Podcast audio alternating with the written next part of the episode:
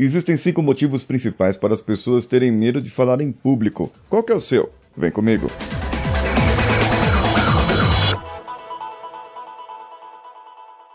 Alô você, eu sou Paulinho Siqueira, esse é o Coachcast Brasil e hoje eu venho trazer para você os cinco principais motivos para as pessoas terem medo de falar em público. Recentemente eu fui convidado pela professora Aine Schneider da Universidade Estácio e ela convidou alunos do Brasil inteiro para assistir a nossa live. Infelizmente aconteceu um ocorrido e ela perdeu um ente querido durante a live e nós tivemos que encerrar abruptamente. Porém já tinha preparado o material e eu resolvi trazer para você aqui do Coachcast Brasil o mesmo material, o mesmo conteúdo. E eu trouxe aqui esses cinco pontos principais onde as pessoas mais têm medo de falar em público. Ou, ou melhor, o motivo pelas quais as pessoas têm medo de falar em público. O primeiro ponto, as pessoas falam, ai, eu tenho timidez de falar em público. Na verdade, a pessoa pode ter medo de falhar em público. Esse é o maior motivo. É o primeiro, principal é o medo do erro, o medo de errar.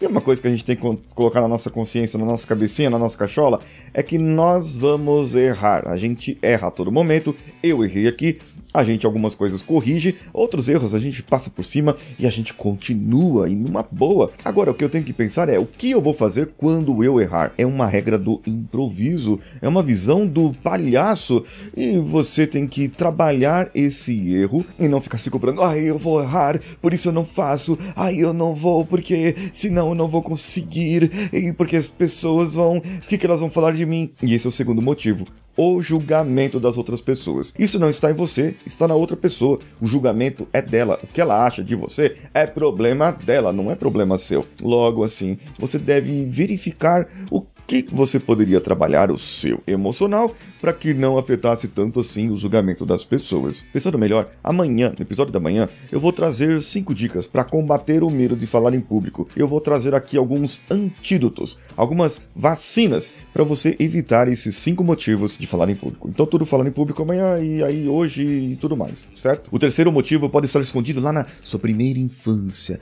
lá no seu inconsciente, no, no, na sua criança interior Pode ser que seu pai tenha te causado um trauma. Pode ser que sua mãe ou uma professora tenha falado: cala a boca, moleque, fica quieto. E chacoalhado você, como a professora Georgina fez com o Evandrino. Ou foi com o Leandro? Foi com o Leandro. O Leandro da quarta série, que chacoalhou ele assim, falou pra ele ficar quieto, moleque. E faz tempo que eu não vejo esse Leandro, mas com certeza ele deve ter algum trauma, principalmente dessa professora Georgina, que ficou chacoalhando ele nesse dia.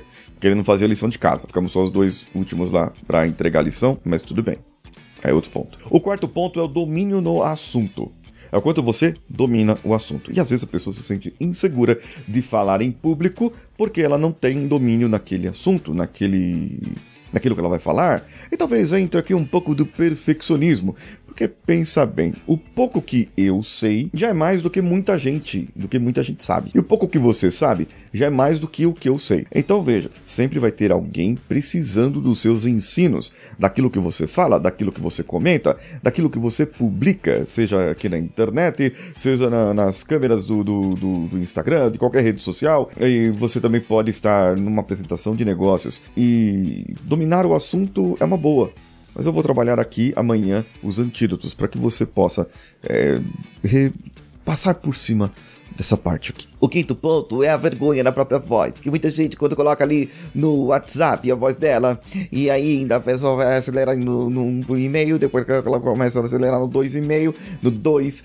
e a, escuta a voz dela acelerada, e às vezes a pessoa não gosta da própria voz. E é, é, a pessoa precisa fazer um trabalho da voz, mas ela precisa seguir umas dicas também. E eu não vou trazer isso aqui como antídoto amanhã, eu vou trazer para você agora. Uma forma de você trabalhar a sua própria voz não é escutar no WhatsApp, não é você escutar é, comece a se acostumar com você. Comece a se filmar.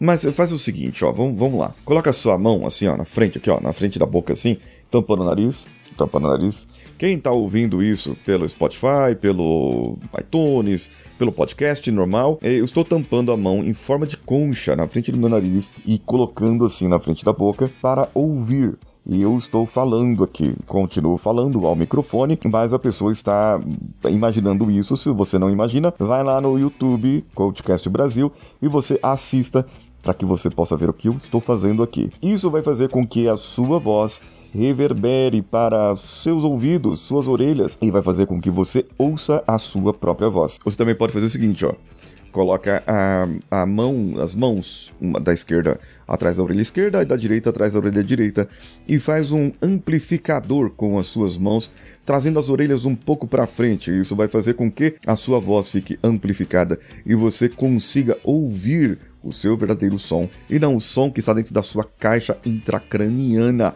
Assim você começa a trabalhar essa vergonha da sua própria voz. Amanhã eu vou trazer os antídotos para combater alguns desses motivos de ter vergonha de falar em público. E você, tem vergonha? Não tem? O que, que precisa combater essa vergonha? Comenta comigo lá no meu Instagram, arroba que sou eu. Tô te aguardando lá. Um abraço a todos e vamos juntos.